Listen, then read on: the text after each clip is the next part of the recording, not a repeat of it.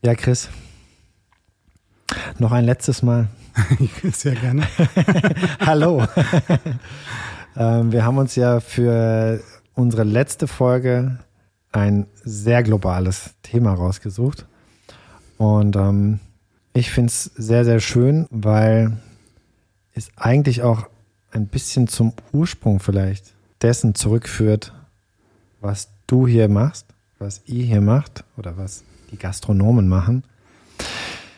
Nämlich das Gastgeber sein.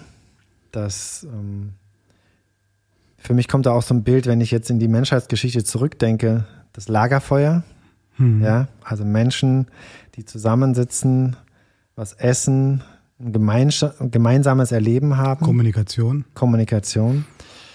Und ähm, wir beide haben es genannt, Gastronomie als Spiegelbild der Gesellschaft. Ich würde es gerne anfangen mit einer sehr starken Aussage von dir, die du in einem Interview mit der Süddeutschen Zeitung gemacht hast, im Rahmen dessen, dass du das Bundesverdienstkreuz bekommen hast. Ähm, und wenn ich es richtig wiedergebe, war das Zitat, die Politik verachtet uns. Genau. Es war sehr polarisierend. Und deswegen will ich von dir wissen, ähm, was war die Reaktion auf dieses Zitat? Also, sagen wir mal so, kann ich dir gerne wiedergeben. Ähm, zu 90 Prozent war sie äußerst positiv, weil man mit mir mitfühlen konnte. Also ich habe sogar eine der spannendsten Briefe, die ich äh, im Nachgang an diesen Süddeutsche Zeitungsartikel bekommen habe, war der Chef von BMW Nordamerika, also der ein Deutscher ist, aber der die nordamerikanischen Geschäfte für BMW leitet, der, der glaube ich in Chicago lebt. Der hat mir einen zwei Seiten langen Brief geschrieben und hat mich in der Sache bestärkt und hat auch gesagt, ja, so und so sieht's aus und, und solange die ganzen ähm, Menschen äh, oder Politiker auch nach Bayreuth marschieren, wo die Bayreuther Festspiele ein Teil unserer Kultur, die wir haben und die wir auch ausleben, äh, gefördert wird, äh, wo man sich blicken lässt, wo man sich feiern lässt sogar, ja, solange das alles geschieht. Ähm, und in der anderen, auf der anderen Seite sie eine Dienstleistung erbringen, wo Welt, also auf unserem Niveau weltweit Leute nach Deutschland zu kommen, um diese Restaurants zu besuchen und die in der Politik und in der Außendarstellung, was das Land Deutschland auch von der Tourismusbranche und so weiter und so weiter äh, lebt, ähm, ist es eigentlich ähm, ja ein Trauerspiel, ja. Und der hat das in einem zweiseitigen Brief auch aufgenommen und und äh, das war sehr, für mich auch sehr bewegend, dass ein Mann, der in Amerika lebt, für ein deutsches Unternehmen oder für den Weltmarkt arbeitet, mir einen Brief schreibt, ja. Und so waren eigentlich die, die, äh, die Reaktionen, die positiven, alle durchweg. Natürlich aus der Branche kam sehr viel Beifall und Zustimmung, weil sich endlich jemand gebraust, äh, getraut hat, äh, mal mit äh, stolzer, breiter Brust hinzustehen und zu sagen, hey, da läuft irgendwas schief, ja und das mal anzusprechen, weil wir haben nun mal in unserer Branche keine Lichtgestalt, die für uns ein Sprachrohr ist. Vergleichbar mit dem Fußball wird immer, so wie jetzt auch, wenn der Bundestrainer in Fragen gestellt wird, wenn fragt man, Franz Beckenbauer, der natürlich dann sagt, ja, da läuft einiges schief und äh, wir müssen was verändern. Und wenn es Franz Beckenbauer dann sagt, dann muss es auch so gemacht werden. Diese Lichtgestalt haben wir leider nicht in unserer Branche. Wir haben sehr viel schlaue Köpfe, wir haben tolle Hoteliers, wir haben auch Privathoteliers. Aber es ist leider Gottes so, dass primär jeder für sich selbst spricht, für sein Unternehmen und auch Gefangener seines Selbst ist. Wir haben jetzt leider Gottes in unserer Branche nicht der große Schulterschluss, wie es vielleicht in anderen Ländern der Fall ist, wie zum Beispiel bei den Franzosen. Da tun sich mehrere Drei-Sterne-Köcher zusammen und gehen dann zu Macron und sagen, junger Freund, äh, in Zukunft kochen wir im Élysée-Palast und nicht irgendwie ein Caterer. Und Macron macht's dann auch. Ja? Mhm. Also da ist halt äh, eine große Differenz zu anderen Kulturen oder zu anderen Ländern, was die Gastronomie anbelangt, da. Ja. Äh, der Beifall der Branche war da. Alle haben sich auch damit identifiziert. Äh, es hat keine einzige negative Stimme gegeben. Und jetzt kommt aber. Dann sind natürlich viele hingegangen, wie zum Beispiel hier der landeseigene Radiosender, private Radiosender.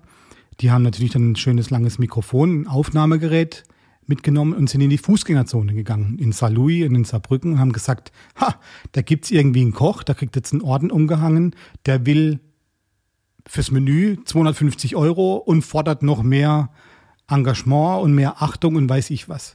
Und dann sind natürlich Aussagen und Antworten gekommen von einem Teil der Gesellschaft, die ich jetzt im Gottes Willen respektiere. Das ist auch so. Ich meine, es gibt in jeder Gesellschaft verschiedene Schichten es ist auch so, dass man sich nicht zu 100 Prozent mit identifizieren muss, was ich tue, im Gottes Willen. Ja, viele Leute können sich es auch nicht leisten. Das muss man dann respektieren. Oder sich auch nicht vorstellen. Ja, oder sich ja auch, auch nicht dazu. vorstellen. Ja, Unwissend, Unwissenheit natürlich da ist. Ja, aber dann kam natürlich dann so ketzerische Frage-Antwort-Spiel, was, sag jetzt mal, dann auf einem Bildzeitungsniveau war. Ja, da ist ein Koch, der zieht den Leuten das Geld aus der Tasche und kriegt noch einen Orden dafür umgehangen. Und da muss ich sagen, da bin ich als Person A natürlich irgendwo tief verletzt, weil äh, das mir natürlich dann sehr nahe geht, ja, wie dann teilweise auch über meine Person gesprochen wird. Ich finde es dann aber auch dieser Botschaft, die der Bundespräsident eigentlich damit erwirken wollte, aus verschiedenen Teilen der Kultur, also ich meine, da waren ja solche Leute wie Annette Humber, Otto Walkes oder ein Christian Bau an dem Tag, die Geehrten, die 22 Leute, die das äh, Bundesverdienstkreuz in Schloss Bellevue von ihm persönlich erhalten haben. Und die sollten ja alle auch ein Sprungbrett oder eine Plattform geboten bekommen, um im speziellen Maße auf ihre Branche aufmerksam zu machen. Also sprich, der Herr Bundespräsident hat mir in dem Vier-Augen-Gespräch, was ich mit ihm geführt habe, nachdem er übrigens den Süddeutsche Zeitungsartikel schon gelesen hat. Ja, genau, der mich, kam nicht danach. Der kam danach, ja. ja. Das, das, war am Samstag vor der Verleihung des Bundesverdienstkreuzes, hat er mich eigentlich in der Sache bestärkt und hat gesagt, lassen Sie bloß keine Ruhe, das sollen nur die hohen Herren und Damen der Politik bis in die Ämter hinein, ich will jetzt keine Personen nennen, ruhig mal lesen, dass da mal ein Umdenken stattfindet, weil Sie, Herr Bau, wir standen uns ja gegenüber, sind genauso Branchenführer wie Mercedes-Benz es ist. Und Sie vertreten Deutschland. Sie sind ein kultureller Botschafter, ein natürlich auf unsere äh, Branche kulinarischer Botschafter, der ins Land und über die Landesgrenzen hinaus bekannt ist und auch seine Branche, die Werte da versucht zu vermitteln. Und das Tolle, äh, dass er Leute anspricht im In- und Ausland, die dann hierher kommen. Explizit, ja. Und es wäre eine gute Win-Win-Situation, die da geschaffen werden sollte. Und ich habe durch das Bundesverdienstkreuz als Kulturschaffender ganz einfach den Auftritt, dass ich mich da äußern soll und kann und da auch keine Ruhe lassen soll. In dem hat er mich bestärkt, ja.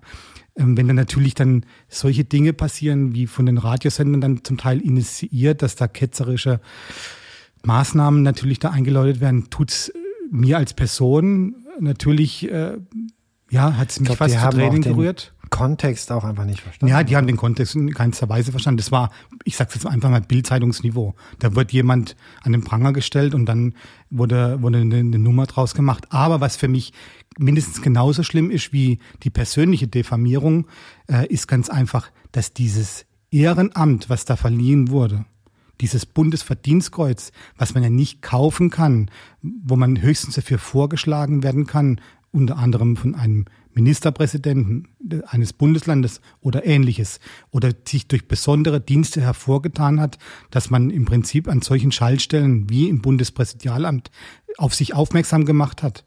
Äh, wenn man dann dafür geehrt wird, wird es dem der Ehrung auch nicht gerecht. Und dann muss ich einfach sagen, das hat man da bei diesen Dingen einfach überhaupt nicht ins Kalkül gezogen. Das ist dieser Ehre eines Bundesverdienstkreuzes und es ist jetzt unabhängig, ob das ein Koch, ein Arzt, ein, ein, ein Künstler oder ein Musiker bekommen hat, das wird dieser Ehrung auch nicht gerecht. Ganz im Gegenteil, das ist diffamierend für diese Ehrung. Und ein Bundesverdienstkreuz, sind wir uns, glaube ich, darüber einig, das wurde, glaube ich, inzwischen 260.000 Mal in der Historie von Deutschland vergeben. Äh, das ist immer noch was ganz Besonderes, nicht, dass ich sage, jawohl, Christian Bau hätte das bekommen müssen. Es war für uns in der Branche wichtig, dass es überhaupt einer aus der Branche bekommt. Dass ich der Auserwählte war, bin ich sehr dankbar und sehr demütig bis zum heutigen Tag. Und ich kann das ehrlich gesagt immer noch nicht richtig greifen, weil ich dir mindestens fünf oder zehn Kollegen äh, nennen könnte, wo ich sagen würde, Mensch, die haben es genauso verdient wie ich auch. Ich wurde auserwählt, aus welchem Grund von irgendwelchen Menschen. Äh, es ist ein tolles Ehren, eine tolle Ehre, aber mit solchen Maßnahmen, äh, respektlosen Maßnahmen, wird man dieser Ehrenbotschaft, die davon ausgehen soll, von allerhöchster Stelle, ich sage jetzt mal auch unabhängiger Stelle, einfach nicht gerecht. Gut, jetzt nochmal zurück zum Gastronomie als Spiegelbild der Gesellschaft.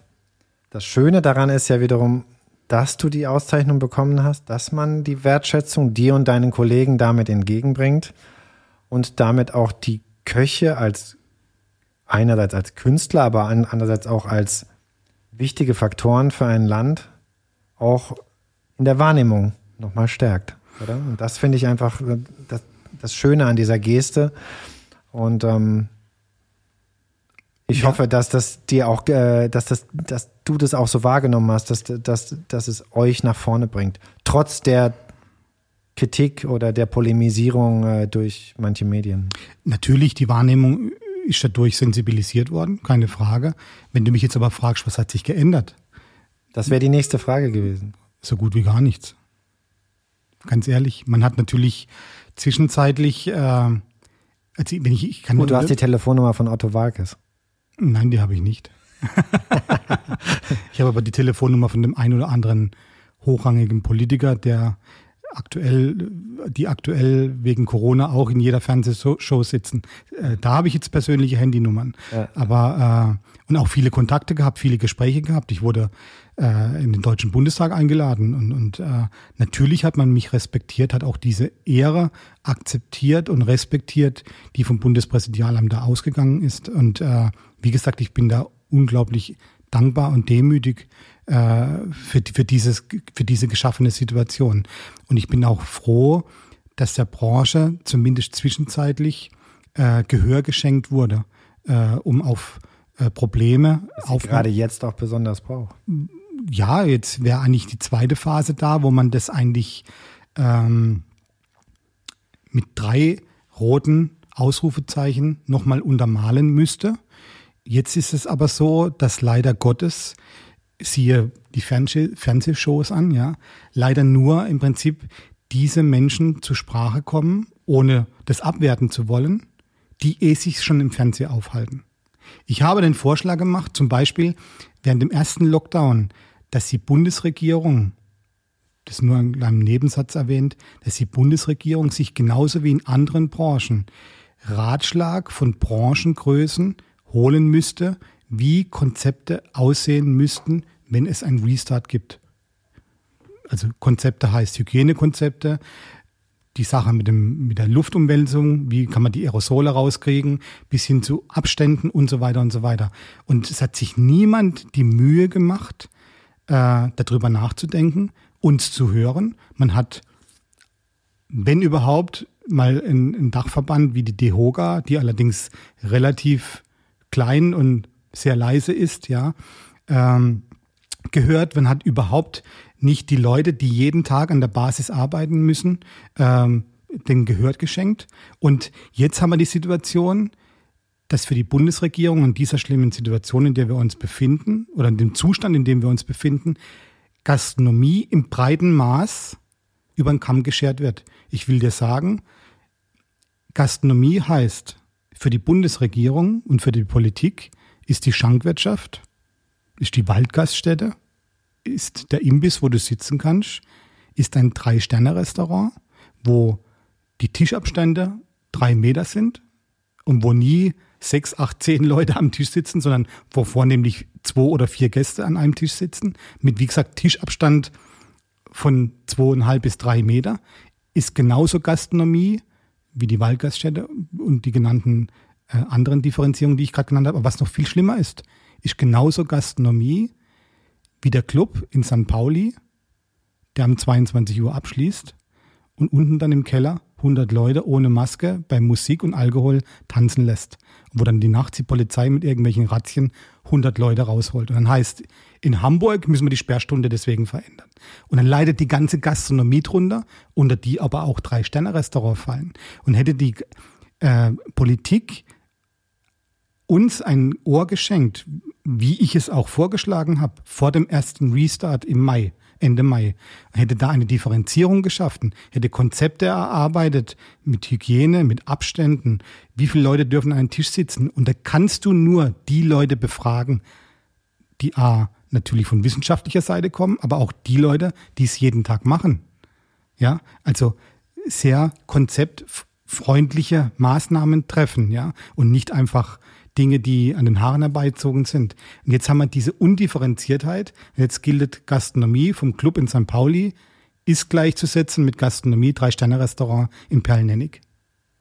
Genau, und jetzt sitzen wir hier und haben das ganze Restaurant für uns. Ja, und das seit Monaten. Ja, und äh, da sieht man dann wiederum, oder das holt dann äh, Da holt sich die Realität ganz gehörig auf, ein. Ja, da kannst du das Bundesverdienstkreuz in die Haare schmieren, ja, sage ich klar, mal so, natürlich. weil es dir in dem Moment gar nichts bringt. Ja, und da sind wir wieder beim, beim, beim Spruch, die Politik verachtet uns und das trifft auf dieses Thema leider Gottes genauso zu. Ja. Zumindest kann man sagen, man, sie achtet euch, euch nicht so in dem Maße, wie es ähm, angebracht wäre. Oder sie sieht auch nicht, was es für himmelweite Unterschiede gibt ja, und wie man mit relativ einfachen Differenzierungen es möglich machen könnte, dass gewisse Gastronomien einfach weitermachen können, weil sie einfach gar nicht in dieses in diese Kategorie fallen, wo es zu diesen Gefahren kommt und zu diesen Ansammlungen von vielen Menschen und so weiter und so fort. Ganz klar. Aber Chris, nochmal zurück zum Spiegelbild der Gesellschaft.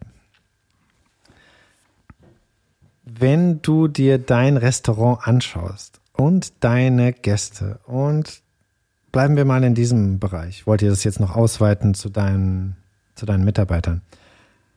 Aber auch doch zum Zusammenspiel der Gäste mit den Mitarbeitern.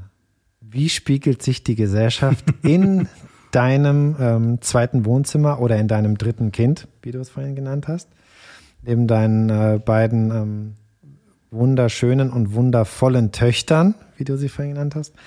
Wie spiegelt sich die Gesellschaft in deinem Restaurant, im Victor's Fine Dining wieder? Was siehst du? Ja, ich meine, okay, sagen wir mal so, da hat sich eine ganz große Veränderung im letzten Jahrzehnt ergeben. Ich meine, war doch das, und ich muss jetzt nochmal mit doppeltem Ausrufezeichen sagen, ich kann ja nur für meine Branche sprechen. Und ich meine jetzt vielleicht noch fünf Sätze zurück. Diese Nöte, Ängste und Sorgen, die ich habe, die haben sicherlich andere Branchen auch. Und wenn jetzt zum Beispiel sagt, wenn jetzt ein Geigenbauer sagt, ja, mir schenkt keiner Beachtung, muss ich dem auch natürlich zustimmen. Das ist auch ein Künstler, der ein tolles Handwerk ausübt, der hat seine Ängste, Sorgen und Nöte, genauso wie wir Gastronomen auch. Das ist nur anders gelagert. Ich spreche nur für meine Branche und jetzt ganz speziell, wenn eine äh, Frage nach meinem Restaurant kommt, spreche ich das an, was in diesem Raum passiert. Das muss nicht als Schablone über allen anderen liegen. Aber wenn ich jetzt das sehe, ich habe ja vorhin auch wo es um, um ein anderes Thema ging, um Kreativität und so weiter gesagt, man muss ja auch lernen mit der Erfahrung und mit der Souveränität, die man durch Lebensalter, aber auch natürlich durch das tägliche Werk, was man macht, man muss lernen, anderen Menschen zuzuhören.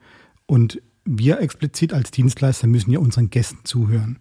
Also haben wir irgendwann mal erkannt, dass viele Dinge, die wir bis dato getan haben, jetzt nicht unbedingt die auf dem Teller, aber mit dem ganzen Setup außenrum. Also Setup heißt Ambiente, Weinkeller, Tisch- und Tafelkultur, Tischdecken, Musik, die läuft. Ein anderes Anforderungsprofil an uns gestellt wird, wie es Ende der 90er, Anfang der Jahrtausendwende war. War es da noch sehr überkandidelt, sehr steif, ich sage jetzt mal sehr elitär, in solche Restaurationen zu gehen, wie jetzt in meines, ja, ist es heute doch so, ich sage es jetzt mal ganz pauschal, den höchsten Pro-Kopf-Umsatz in meinem Restaurant machen Leute, die mit verrissener Jeanssoße und Turnschuhe kommen und wenn überhaupt einen Sakko anhaben. Es sind nicht mehr die Leute, die mit Anzug und Krawatte kommen und mit weißem Eisenstecktuch und die Dame hat ein Kostüm an und eine Chanel-Handtasche um. Da hat sich eine komplette Werteverschiebung. Und wenn du dann solche Leute ansprichst, ich nenne es jetzt mal auch ähm, Fine Casual Dining, ja, auf dieser Basis, ist es auch so, dass die ein anderes Setup von dir wollen. Die wollen dann zwar in einem tollen Ambiente essen, aber sagen dann, ach, was, silberne Blattzeller, was ist denn das für ein Zeug? Messerbänkchen, was ist denn das für ein Zeug? Und brauche ich noch, äh, noch mal 25 Bordeaux für 1800 Euro aufwärts? Oder möchte ich vielleicht lieber nicht mal ein Sake trinken aus Japan oder ein Weinanbaugebiet, was bis dato noch gar nicht so trendy ist, sondern die sind einfach neugierig. Die wollen Dinge probieren, viel probieren, wollen viel kommunizieren, haben vielleicht selber einen guten Informationsstand, natürlich auch über das Handy bedingt, weil alles gegoogelt wird, alles hinterfragt wird. Jeder Wein, den ein Sommelier empfiehlt, oder die Sommeliere in unserem Fall, ist eine Dame, wird ganz kurz gegoogelt oder ein Weinsearcher eingegeben. Was kostet da die Flasche? Wie viele Punkte? Wie viele Sterne? Und weiß ich was hat er? Also die Menschen sind informierter denn je, wollen aber nicht mehr das Überkandidelte, möchten nicht mehr das Steife. Die möchten eine Musik laufen haben. Die möchten sicherlich nicht mehr wie Anfang der Jahrtausendwende, dass Pavarotti, José Carreras und Domingo hier läuft, also die drei Tenöre, sondern die wollen heute elektronische Chill-Out-Musik. Die wollen so, so im, im, im Sessel sitzen oder in der, in der Couch sitzen. Die wollen eine Wohnzimmeratmosphäre. Mehr denn je ist es wichtig, gesamtheitliche Konzepte, abendfüllende Programme zu äh, verkaufen. Also das Erlebnis, das Feeling, das Statement. Ähm, jetzt nicht nur zu gutem Essen, sondern es ist das gesamtheitliche Konzept, das gesamtheitliche Erlebnis so ein Abend. Wir haben vorhin mal drüber gesprochen, auch in Verbindung mit Zimmer, mit Hotel, Wellnessbereich, äh, Genuss von einer großen Weinreise zu den einzelnen Gängen. Es ist mehr denn je ähm, das Erlebnis, was wir verkaufen. Wir verkaufen kein Essen. Das Essen ist natürlich der ausschlaggebende Faktor, über was die Leute natürlich auch angezogen werden. Aber inzwischen, ich sag dir, ist zum Beispiel die Freundlichkeit, die Informiertheit, der Wissensstand des Services, die Kommunikation, was der Service mit dem Gast führt, mindestens genauso viel wichtig für die jungen Menschen, die uns frequentieren, wie das gute Essen. Wenngleich vor 15 Jahren sind die Leute nur wegen der Gänseleber hierher gekommen. Und ähm, als wir gesprochen haben im Vorfeld, ich glaube, wir haben so vor zwei Wochen äh, uns nochmal so geupdatet und uns verabredet, um uns ein bisschen im Vorfeld auszutauschen, hast du gesagt, dass du hast ja jetzt so ein bisschen darüber gesprochen, wie ihr zuhört, was die Gäste wünschen und wie ihr darauf reagiert, weil ihr ja, das ist ja eins, eins, eins, eins, wenn nicht dein Credo, ihr möchtet eure Gäste glücklich machen. Ähm, also hört ihr zu, was die Sehnsüchte sind, die Bedürfnisse sind und versucht nicht 20 Jahre lang den gleichen Stiefel zu machen, nur Nein. weil ihr es mal so gelernt habt. Jetzt hast du mir äh, erzählt, als wir, als wir telefoniert haben, dass du andersherum immer öfter auch das Gefühl hast, dass von den Gästen her die Wahrnehmung euch gegenüber und eurer Kunst, eurer Kunstform, dass du die etwas vermisst. Ja, leider Gottes ist es so. Wie, wie erlebst du das? Also in welcher, in welcher Art und Weise vermisst du sie? Und was hat das für Auswirkungen auch auf euch, mhm. aber auch auf die Gäste mhm. selbst? Also ich rede jetzt nicht für 100 von 100 Gästen, die uns hier besuchen. Das sind Gottlob, schon schwer nämlich dieser Berufsstand, den wir ausüben und das, was wir tun, unser, jeden, unser tägliches Schaffen oder unser tägliches Handeln wäre ja eigentlich zum Scheitern verurteilt, beziehungsweise wir würden ja nur noch lustlos äh, äh, vor uns hinziehen, wenn alle schlecht wären. Aber wir erkennen natürlich einen Trend, dass es sehr viele Menschen gibt, die, ich sage jetzt mal, äh, hierher kommen, das Gesamterlebnis suchen, ähm, es aber wichtiger ist, das mit anderen Menschen über die Social Networks zu teilen. Also es muss alles gefilmt werden, es muss alles fotografiert werden. Ich muss sofort bevor ich das Haus betreten habe, schon die öffentliche Wahrnehmung haben. Also sprich, ich muss es kommunizieren. Wo bin ich denn überhaupt? Guck mal her, was ich mir leisten kann. Dann muss ich guck, zwischendurch gucken, ob auch jemand schon gesehen hat, was ich gerade ja, mache ja, und dann die was ganze, die dazu schreiben. Ja, ja, und dann äh, am Abend selbst, guck mal, wie viel Likes ich da schon habe und jetzt muss ich die Gänseleber noch posten und dieses und jenes noch.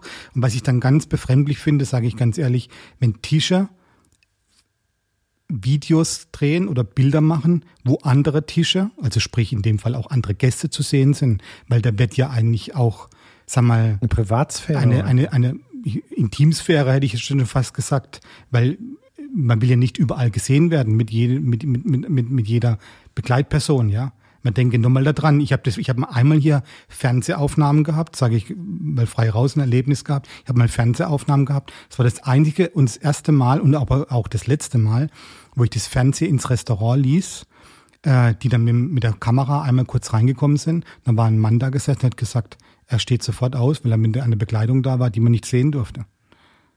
Und er hat mir ein riesen Theater gemacht, ja. Und ich meine, der wird in Privat- und Intimsphären eingegriffen, wenn dann äh, Da geht es ja um unterschiedliche Bereiche. Ne? Ob das jetzt ist, dass man ein heimliches privates Treffen hat oder ob es ist, man hat ein geschäftliches Treffen und möchte nicht Klar. Äh, mit dem und der, dem Geschäftspartner oder Geschäftspartnerin gesehen werden. Oder es geht einfach nur darum, dass man es einfach gar nicht möchte.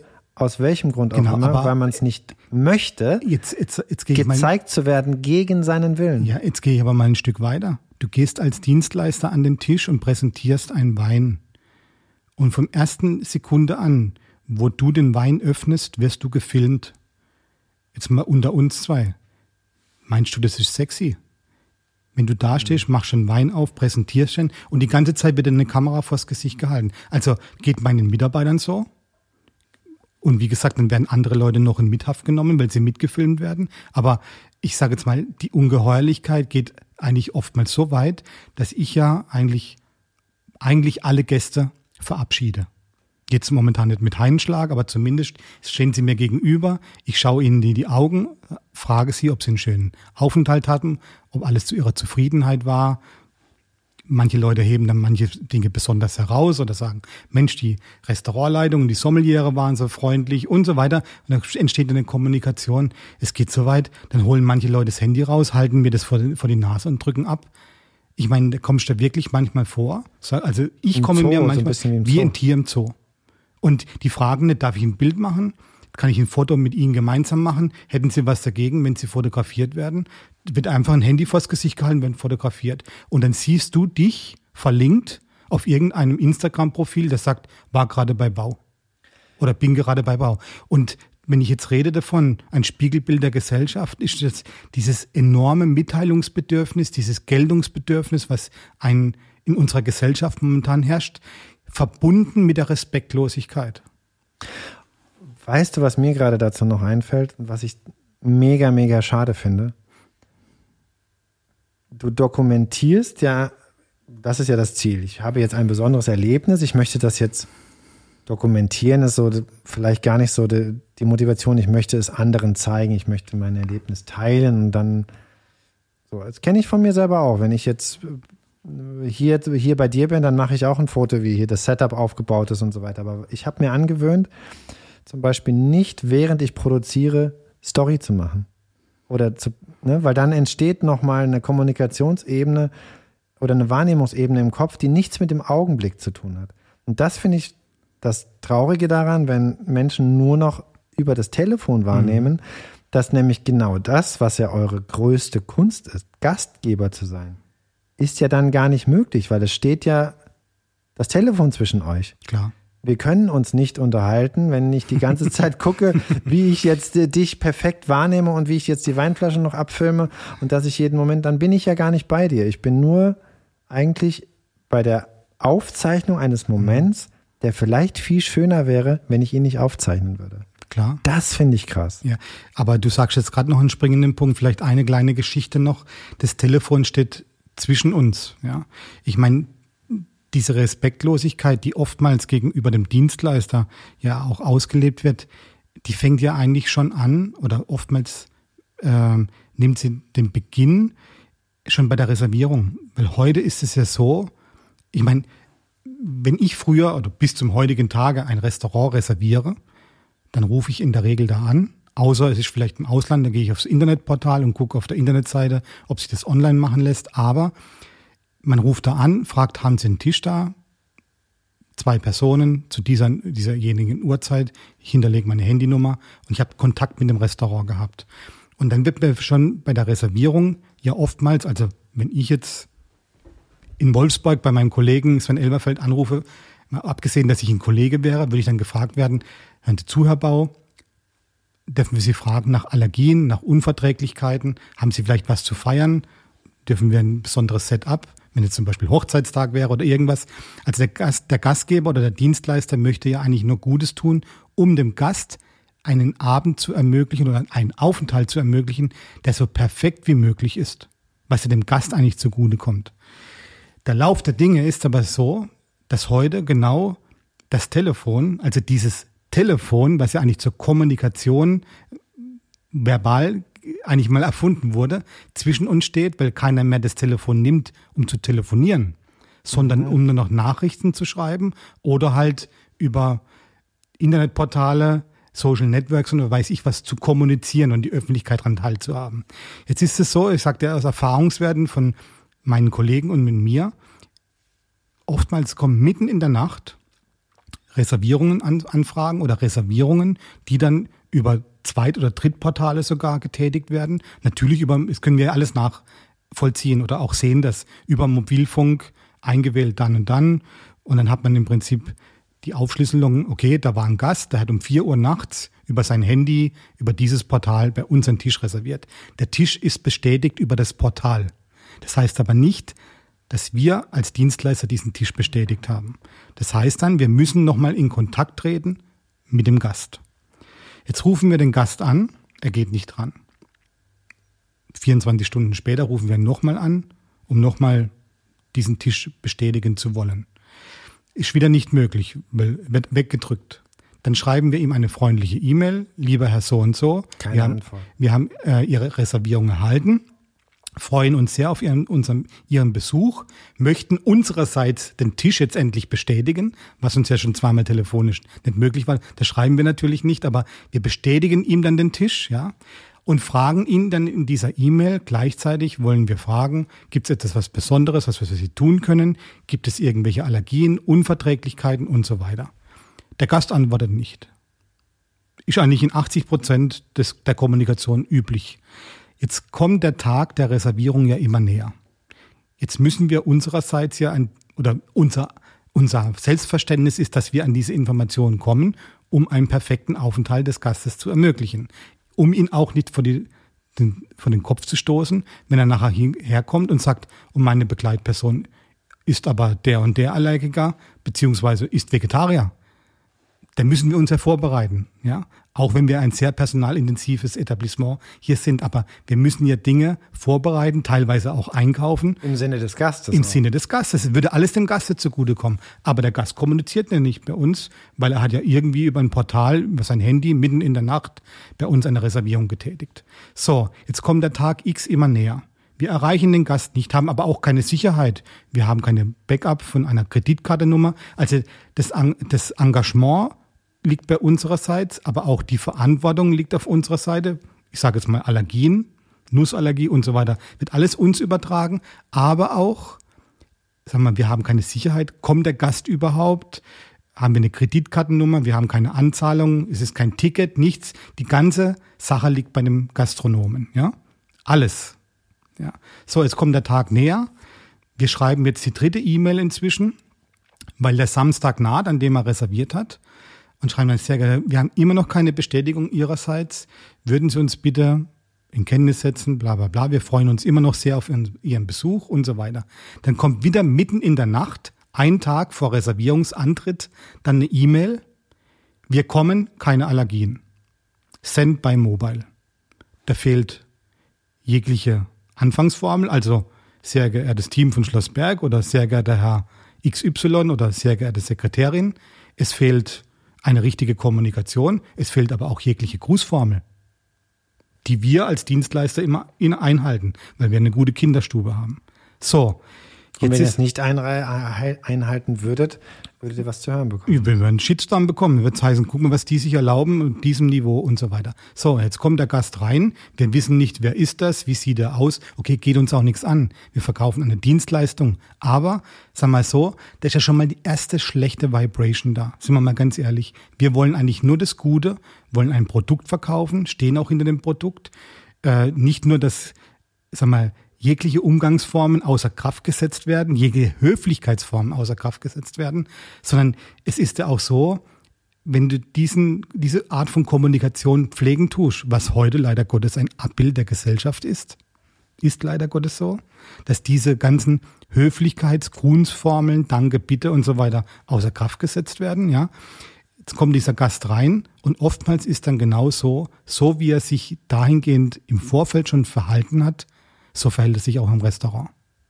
Keine Wahrnehmung, guckt die ganze Zeit. Und das sind dann die Leute, die dann so im Restaurant sitzen, den ganzen Abend das Telefon in der Hand haben, nur am, am Schreiben sind, äh, das Essen und das Trinken eigentlich äh, beiläufig ist. Wenn das Begleitung nicht wahrnehmen? Äh, oftmals gar keine Kommunikation mit der Begleitung besteht und dann aber auch so ist, dass wenn der Service an den Tisch kommt, ein Gericht einstellt und ein, eine kurze Annonce, also ich sage jetzt nicht Essensanleitung, sondern nur sagen, was sich auf dem Teller befindet, was in unserer Branche, ob das jetzt bei Schnitzel und Pommes oder beim Steinbutt mit Champagnersoße üblich ist, eine kurze Annonce, um dem Gast zu sagen, was sich auf dem Teller befindet und einen guten Appetit, das sagt man heute zwar nicht mehr, aber viel Spaß oder tollen Genuss wünscht, der wird nicht mal angeschaut. Da hat man das Telefon in der einen Hand, der geht schon fünfmal auf den Fotografenknopf der, der annonciert, wird gar nicht angeschaut. Und dann wird mit einer Hand gegessen, die andere Hand, die andere Hand ist wahrscheinlich noch unterm Tisch. Und das sind natürlich jetzt auch inzwischen, ich sage jetzt mal, Leitbilder, die inzwischen da sind und, und, und Verhaltensstrukturen, wo einem sagt, wo soll das hinführen? Also wenn der gegenseitige Respekt, auch der Respekt vor dem Dienstleister gar nicht mehr da ist, aber auch die Wertschätzung des allen nicht mehr da ist. Es ist ja auch noch, äh, weißt du, was ich daran äh, so, so wichtig finde? Es ist doch auch eine Wertschätzung sich selbst gegenüber. Ja, natürlich. Also in dem Moment, wo ich das, was ich tue, nicht achte. Ich gönne mir einen Besuch in einem in einem Restaurant was, was Außergewöhnliches für mich zubereitet. Aber ich achte A, den Moment nicht, die Menschen nicht, die es für mich tun, und achte aber auch gar nicht auf mich selber, weil ich das gar nicht, was ich für mich selber mir gönne, gar nicht genieße, weil ich gar nicht da bin. Das ist doch auch das Traurige. Also im Grunde genommen ist das, das schneidet, schneidet man sich ins eigene Fleisch, weil man geht nach Hause und hat eigentlich nichts wirklich erlebt. Weil es gab keine wirkliche Begegnung, es gab keine wirkliche Wahrnehmung, es gab keine Differenzierung. Die, der Benefit ist überhaupt nicht da. Genau. Ja. Wollen, können wir daraus einen, ähm, ein Versprechen an unsere Hörer und Zuschauer ableiten? Ähm, ich versuche mal, ich kann ja mal äh, versuchen und, und, und du unterstützt mich dann. Wenn wir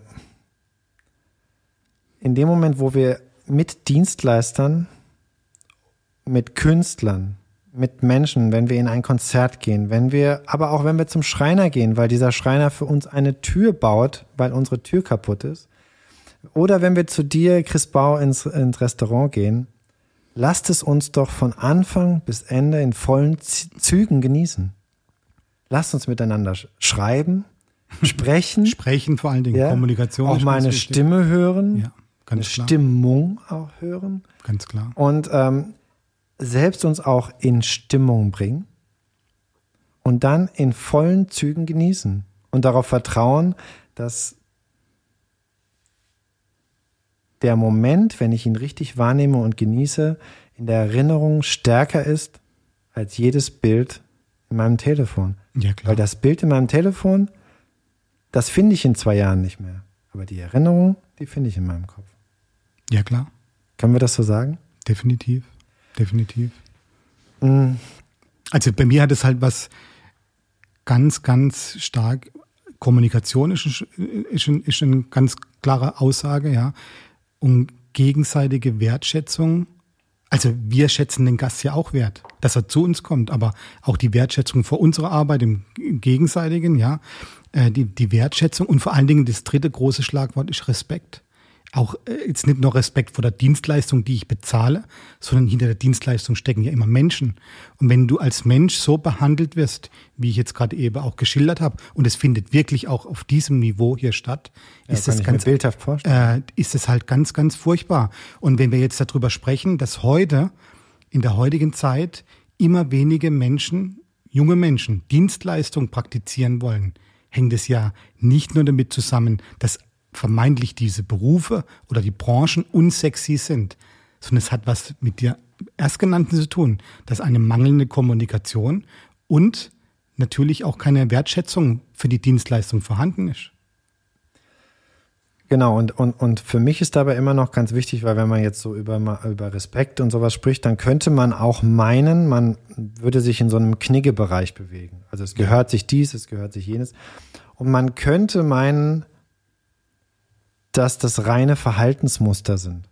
Was für mich daran so wichtig ist, ist, dass es nicht ein Respekt gegenüber den anderen ist, auch ein Respekt mir gegenüber. Also es ist nicht etwas, was man halt so tut, weil das eine Regel ist, sondern es ist etwas, was dem Austausch und der Kommunikation der Menschen untereinander geht. Weil das, was ich ausstrahle, bekomme ich auch zurück. Ich kann nicht erwarten, wenn ich hier sitze wie ein falscher 50er und äh, fläze und keiner niemand beachtet, dass ich im Endeffekt den besten Wein empfohlen bekomme, dass ich vielleicht am Ende noch mal einen kleinen äh, Special krieg, weil weil die Person, die mir gerade der Sommelier einfach Lust hat, mit mir sich auszutauschen, sondern dann irgendwann kriege ich dann auch nur noch die halbe Miete. Auch wenn sich alle anstrengen, es tut wie sich sie keiner wollen. selbst den Gefallen. Es tut sich keiner selbst einen Gefallen. Und absolut, das finde ich so, ein, so einen ganz wichtigen Aspekt daran, weil ich das Gefühl habe, wenn man über solche Dinge spricht, wird es schnell abgehakt im Sinne von so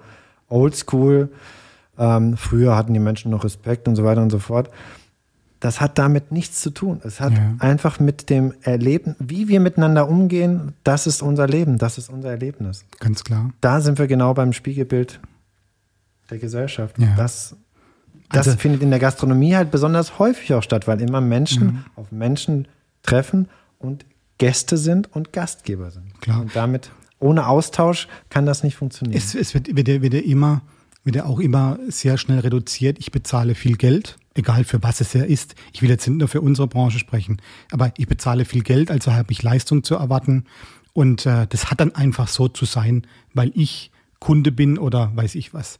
Wenn ich aber so engstirnig und mit Scheuklappen denke, werde ich keinen Spaß haben. Genau das, was du gesagt hast, das unterstreiche ich vollkommen.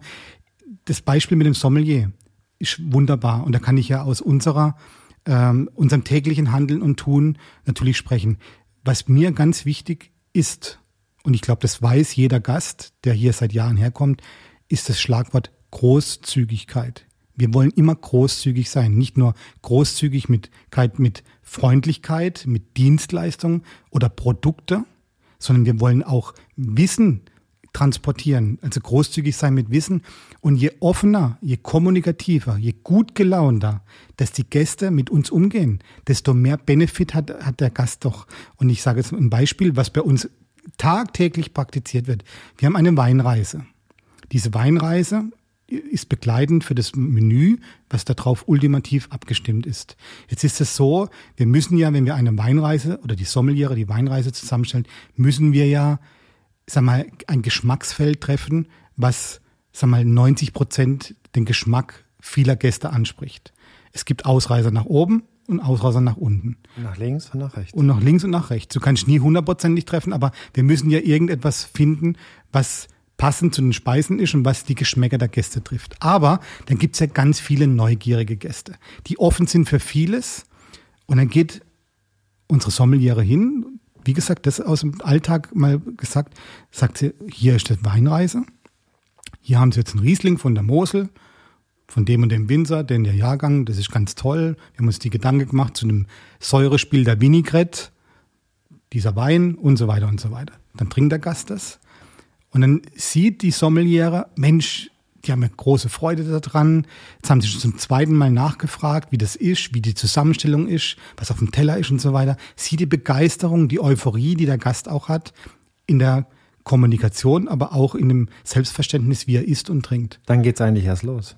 Dann geht die Sommeliere vorbei, im, im Augenwinkel sieht sie das, kommt sie mit zwei neuen Gläser zurück, stellt die hin, während die Hälfte der Speise aufgegessen ist und sagt, jetzt habe ich für Sie noch was ganz Besonderes, weil ich sehe, Sie sind Kenner.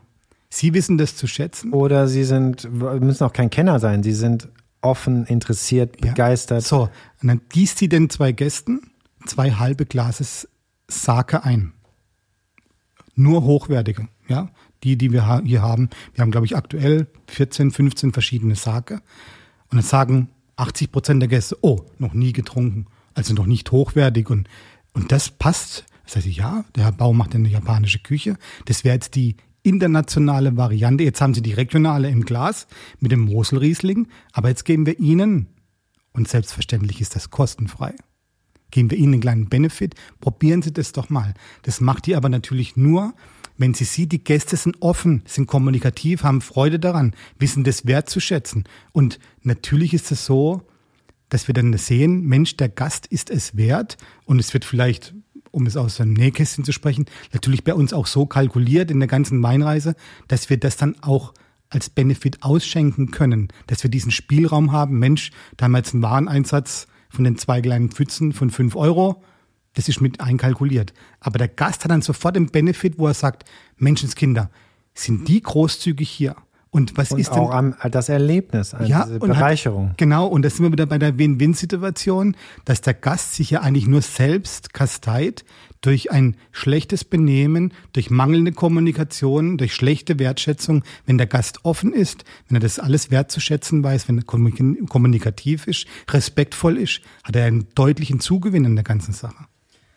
Und wenn man jetzt von dem Spruch ausgeht, dass man sich manche Dinge für Geld eben nicht kaufen kann, so gilt es auch für einen Besuch äh, beim Victor's Fine Dining und überhaupt für viele andere Erlebnisse, wo ich, also wo, wo ich vielleicht sage, ich lege jetzt Geld auf den Tisch, ich will jetzt Leistung.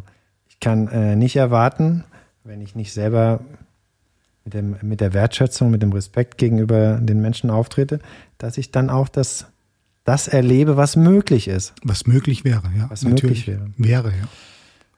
Das ist, doch, das ist doch ein schönes Bild oder eine schöne Hoffnung, ein ja. schöner Wunsch. Ähm, ich würde gerne mit einem Bild schließen. Lass es uns versuchen, ja. Ähm, ich finde es nämlich ein sehr schönes, äh, schönes Bild. Stell dir vor, ein Zeppelin, der einmal um die Welt fliegt. Und du darfst bestimmen, was auf dem Zeppelin draufsteht. Was würdest du auf das Zeppelin schreiben? Also sagen wir mal so, jetzt aus dem Bauch heraus, mit un, also ich bin nicht vorbereitet auf diese Frage jetzt, aber aus dem Bauch heraus würde ich sagen, ich habe in meinem letzten Kochbuch, was ich geschrieben habe, habe ich auf der zweiten oder dritten Seite unter einem Porträt von mir, ich glaube, zwölf Hashtags gemacht. Ich habe das natürlich mit Hashtags verbunden, weil es einfach eine gewisse Modernität darstellen soll. Aber letztendlich war diese Idee eigentlich nur geboren, weil ich am Tag, bevor ich das Kochbuch abgesegnet habe, von Denzel Washington ähm, ein Bild gesehen habe, wo unten drunter gestanden ist, ähm, ich wünsche mir die Zeit herbei, wo gewisse Werte wieder zurückkommen werden. Und diese Werte waren dann diese Hashtags, die ich da aufgeführt habe.